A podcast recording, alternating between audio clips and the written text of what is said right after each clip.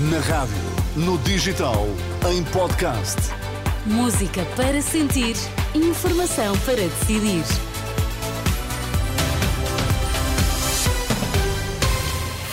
Esta é a Renascença. Vamos contar-lhe agora que notícias marcam esta manhã. Olá, André Rodrigues. Olá, bom dia Ana, bom mais dia. uma vez.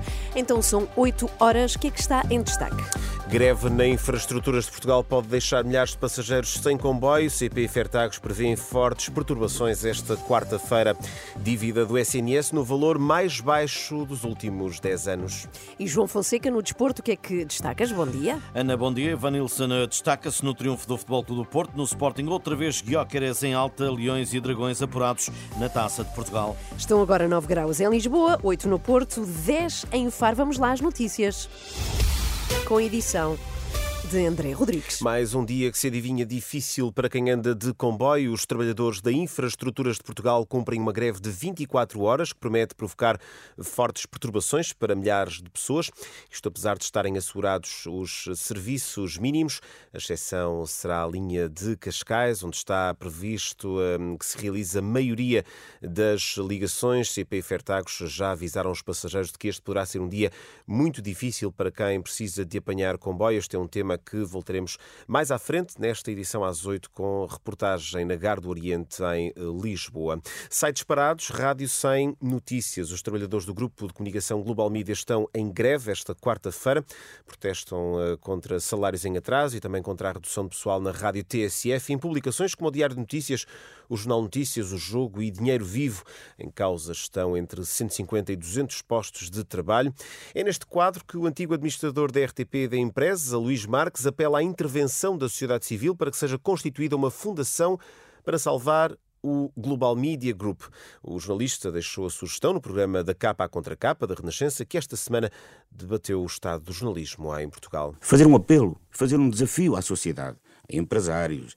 Se me disserem assim, queres comprar uma participação numa fundação que tome conta da Global Média, não me importava nada de investir. Como eu, haverá milhares de pessoas que podem fazer isso. Por que não fazer isso?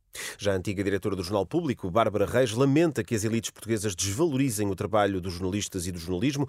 Apela ainda aos portugueses para que assinem jornais como forma de evitar a morte dos órgãos de informação. Eu apelo em que em 2024 mais portugueses assinem o jornal de que gostam ou os jornais de que gostam. É a melhor forma de ajudarem a que os jornais de que gostam não morram. Ah, E é possível mantê-los assim? ah, o Guardian diz que 50% das suas receitas vêm do- dos contributos Ideia-chave num debate que está já disponível em podcast, em rr.pt e nas plataformas digitais da Capa Contra Capa, um programa da Renascença em parceria com a Fundação Francisco Manuel dos Santos, com moderação do jornalista José Pedro Frazão. Só seis em cada dez eh, maiores de 60 anos foram vacinados contra a gripe, são dados do último relatório semanal de vacinação da Direção-Geral da Saúde. A taxa de cobertura situava-se nos 63% até ao último domingo, abaixo dos 75% recomendados pela Organização Mundial da Saúde.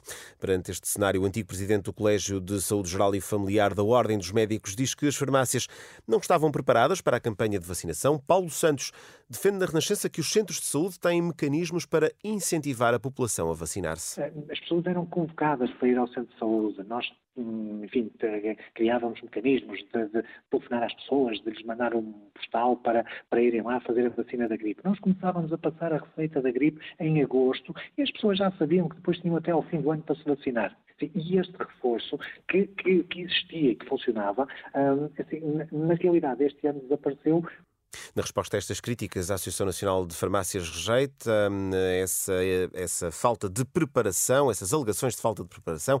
Emma Paulino garante que a rede está a conseguir responder, apesar da campanha ter começado mais tarde. E a dívida do Serviço Nacional de Saúde está no valor mais baixo da última década, desceu para 1.087 milhões de euros no final do ano passado, uma redução de mais de 530 milhões face a 2022. Em comunicado, o Governo sublinha ser este o melhor resultado dos últimos 10 anos eh, em termos de pagamentos aos eh, fornecedores.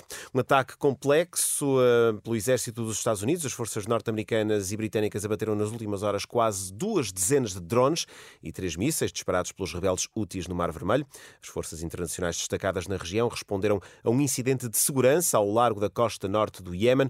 Uma região sob controlo dos rebeldes Houthis. E agora a atualidade esportiva, João Fonseca, Sérgio Conceição, que deixa elogios aos jogadores do Porto na goleada ao Estoril. 4-0 para a Taça de Portugal, a terceira foi de vez e logo com um hat-trick de Evanilson, num desempenho brilhante do brasileiro, o treinador dos Dragões desta vez aplaudiu a exibição da equipa na Moreira. Tivemos jogadores e tivemos um grupo com caráter depois de uma semana de uma semana difícil não conseguimos ganhar, empatámos e para nós empatar é uma, é uma derrota e onde uma resposta muito positiva. Sérgio Conceição 4-0 foi também o score do Sporting que em Alvalade bateu o tom dela com bis de Pedro Gonçalves e Guiocares, o sueco a ser de novo preponderante. Somos mais fortes com, com o Victor na, na profundidade e dá-nos mais dá-nos dá dinâmicas extra, digamos assim, ao, ao, que nós tínhamos e portanto eu diria que é tudo junto, calendário e qualidade dos jogadores. Ruben Amorim, Sport Sporting e Porto avançam para os quartos de final da Taça de Portugal esta noite, 20 e 45 em rr.pt. Pode ouvir o Benfica Braga. Jogo maior da quinta eliminatória da Taça de Portugal com arbitragem do Algarvio Nuno Almeida. João Fonseca e as notícias do desporto. E André, parece que estamos sempre a repetir a mesma notícia, não é? Infelizmente, uhum. para quem usa o comboio todos os dias, é que temos a greve dos trabalhadores da infraestruturas de Portugal e promete constrangimentos para milhares de passageiros, Sim, mais uma vez. É a terceira greve dos trabalhadores de controle ferroviário da infraestruturas de Portugal desde o início do ano e vamos de imediato ao terreno para avaliar os efeitos desta paralisação. Em direto, eh, o jornalista João Cunha, na Gar do Oriente, em Lisboa. João, bom dia. Os utentes estão a sentir dificuldades em apanhar comboio esta manhã? E de que forma? E uh, deixa-me começar por dizer, André, que ainda bem que é uma gravação automática que dá conta das supressões e uh, dos atrasos dos comboios que chegam aqui à Gar do Oriente, porque se fosse uma pessoa já estaria cansada certamente, porque desde as seis e meia da manhã que esta voz eh, automatizada dá conta das sucessivas supressões uh, e atrasos na circulação. Alda Santos chegou aqui uh, esta manhã, ia para Braga, cheia de sacos e cheia de pressa, só que o Alfa das 7h39 foi suprimido. Agora só às 9h39 é que tem essa ligação. É um transtorno. É um transtorno porque nós temos tudo combinado e com outras pessoas. Se fossem passeio era uma coisa, mas vou em trabalho. é o direito deles à greve. Temos que aceitar. Aceitar e esperar, porque, como disse uh, Alda Santos, uh, é um direito destes trabalhadores uh, fazer esta greve. Luísa Fonseca, por seu lado, diz que foi mal, muito mal, chegar esta manhã aqui à Gar do Oriente e daqui tentar chegar ao trabalho. Foi mal, foi mal porque eu já devia estar a trabalhar e estou aqui ainda. Muito mal, muito mal. Horrível. Como é que vai ser ao fim da tarde? Ao fim da tarde não vai porque o meu marido vem me buscar. Ao fim da tarde, se tiver problemas, António Pinho tem sempre a bicicleta com que chegou aqui esta manhã.